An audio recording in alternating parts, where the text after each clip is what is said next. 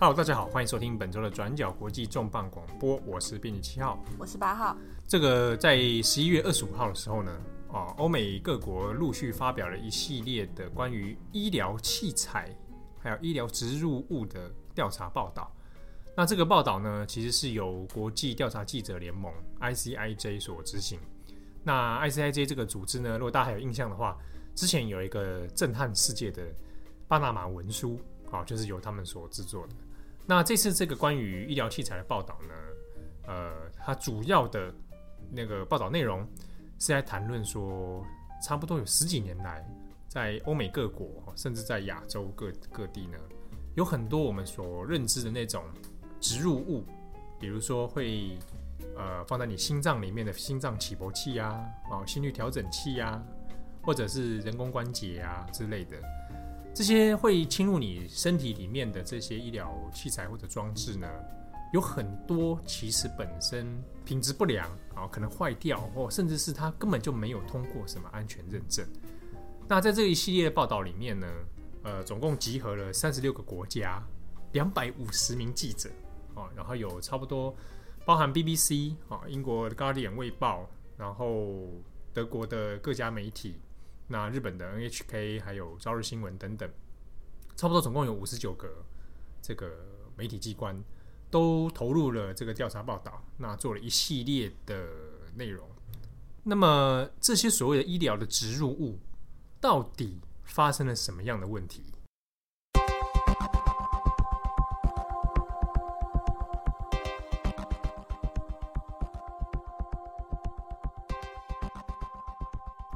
像刚刚说的，他们呃这些医疗植入式的医疗器材，他们的问题就品质不良，很重要的一个原因是因为当初在呃各国的主管机关或相关机构，他们的监察管理制度其实是呃并没有我们想象中的严谨或者是透明化。嗯，比如说。其实我们常见的几个人的认证里面，比如说像蛮有名的那个 CE 安全认证嘛，嗯，啊，有时候看广告还会看到，哦，本产品有 CE 安全认证这种，哦，大家听过就觉得哎，很很棒，很安心，很安心。对，CE 安全认证是这个欧洲的安全认证上标标志嘛，嗯，对。可是结果好像没有想象中那么严格。对，因为 CE 安全认证它其实大概操作模式是它在欧盟。大概约有五十个呃机构，你可以去向他们申请说审查。嗯，那假设你在今天申请跟 A 申请，你要审查这一批医疗器材，结果哎没有过，没有关系，他可以去下一家 B，他就一直审查，审查到过为止。而且这个呃通过率其实也没有想象中的这么低哦。以德国来说的话，根据德国之声的报道，那在过去八年以来。没有通过的几率只有零点八一 percent，哦，差不多八年来送审的这个送件去审查的这个产品呢，总共有一万零两百五十四件，结果八年来只有八十几个，对啊，没过，只有零点八十，零点八一，根本就不到一趴，对啊，所以就表示说我几乎送审就可以过了嘛，对，好，那我们如果这样。单看数据，也许会觉得说，那也许就是真的是品质有保证，不是就是很安全的意思吗？嗯，对啊。但事实上好像却不是如此。而且另外在法国呢，呃，法国在二十七号的时候，也有一些报纸媒体，他就做了头版的这种报道。那甚至还讨论说，这些审查认证，哦，我们送一些新的药品、植入式的装置等等去认证的时候。它过程其实很简单，而且甚至是比一个烤面包机送审的过程还要更简单，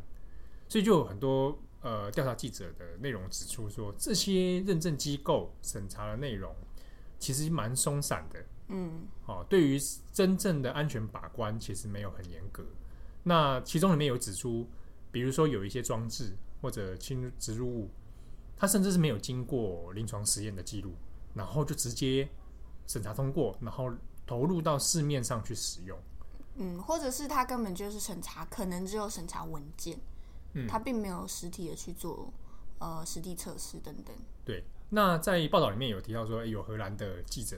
就说，那试试看，研究者啊，就是说，那我把那个装橘子的那个网子，那个大家应该有印象吧？嗯、对，橘子的那个装水果塑胶那个哎网网子哈，拿去送审，因为他看刚才就说他是可能是阴道网膜。植入物这样子，送审之后发现，哎，得到结果是可以哦，OK 哦，这个东西是可以通过的。但是你根本就是送了一个是装橘子的东网子而已，嗯，那就可以证明说，其实那个很过程非常的不精确。那这种不精确的结果，就很有可能导致一些品质不良的器材或装置流入使用。那的确也发生了很多人受害的案例。那根据《卫报》他们的报道，从呃二零一五到二零一八年，就是过去这三年以来的话，呃，有关机构他们已经接到了六点二万的不良的这种植入式医疗器材的通报，而且呢，六点二万里面，其中有呃一千零四例是呃导致后来导致死亡的，导致死亡。嗯，这其中有些不良的，我还之前有看到一些 case，比如说我们举几个例子啊，呃，有的人可能是因为装那个椎间盘。人工的那个骨骼啊，然后在里面或者装一些或者小钉子啊之类的。那还有一个怕的问题是说，它万一品质不良，然后在里面碎裂之后，那个碎片可能会移到身体的其他部位去。那还有其他案案例是，比如说他心脏里面可能有装那个加强帮助心跳正常的起搏器，哎，结果本来应该预定是你的电池寿命应该是可能十几年。结果他用了两三年，三年就挂了啊！电池没电了，对，电池就挂了。哦，就跟你哎，本来不是说品质应该是 OK 的嘛？就电池没电，那又不能把它手术取出的状态下，那只好要去重装一个比较其他旧型的这个器材，那就种种的这种问题呢，可能还会间接导致当事人的身体衰败或者受伤等等。那在美国里面的 case，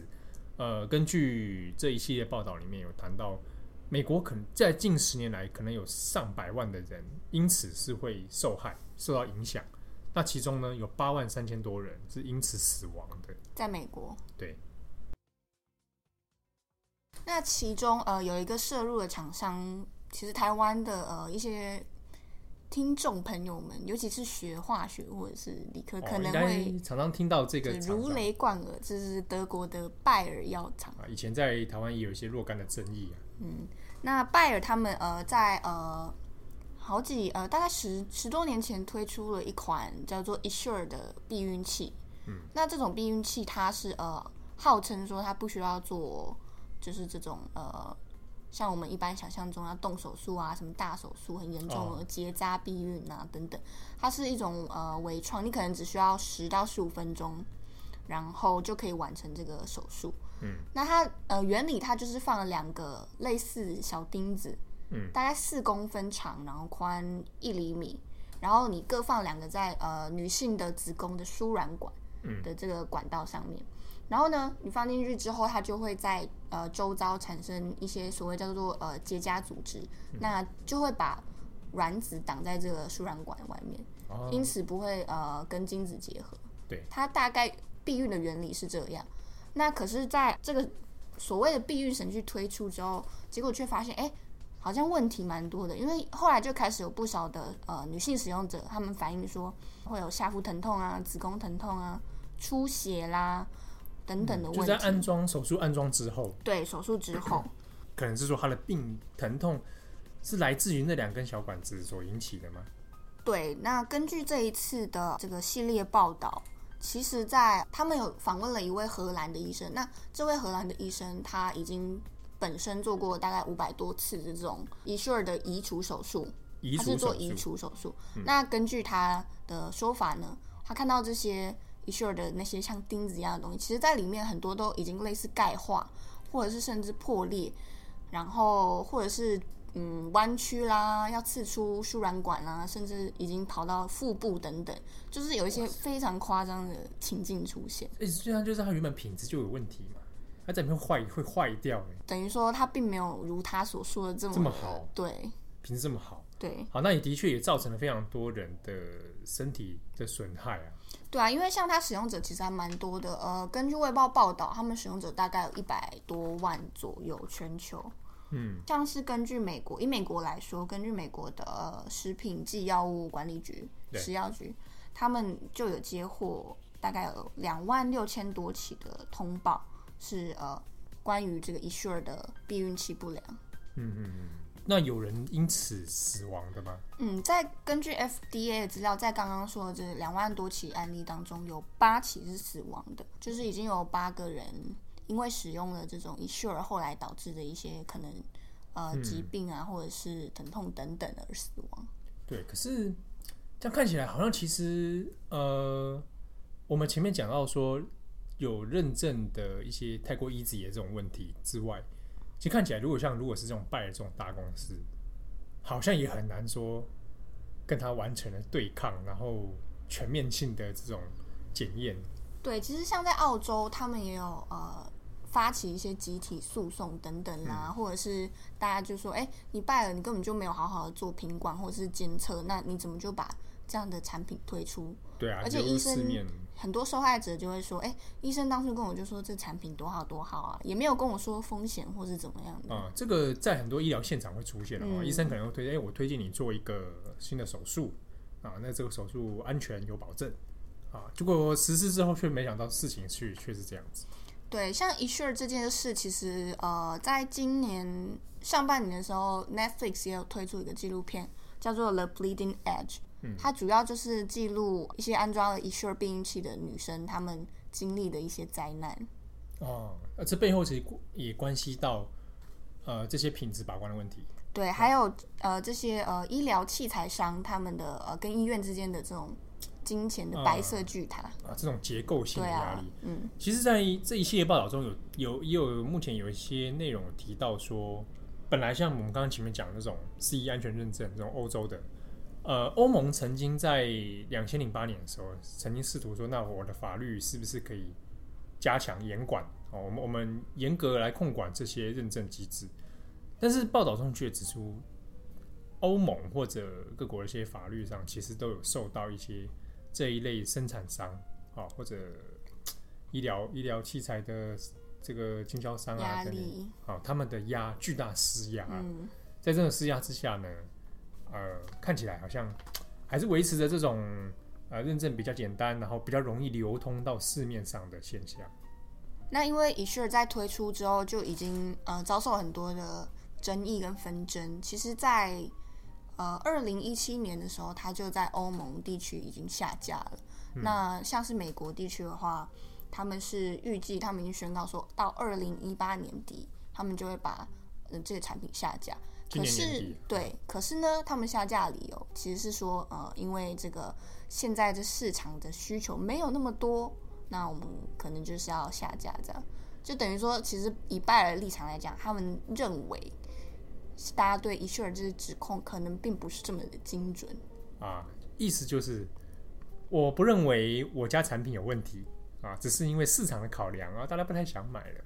所以我改成我下架了。这种理由真的是不愧是大集团会说出来的话。我们讲这会不会被拜耳告啊？有可能哦。然 后到时候就说是卫报跟我讲的。好，好，好。好，那除此之外呢？其实呃，女性的问题里面，除了我们刚刚讲的这种子宫内的避孕期之外，还有另外就是呃，法国的报道里面也有特别针对关于隆乳的问题。哦，因为我们知道隆乳的时候必须要有一些这个假体，对，还有填充物嘛。哦，那不只是隆这种所谓的丰胸隆乳手术啦，也有可能是要做乳房重建的人。对，例如说得癌症的患者，嗯、对，他也需要去装一些的填充物。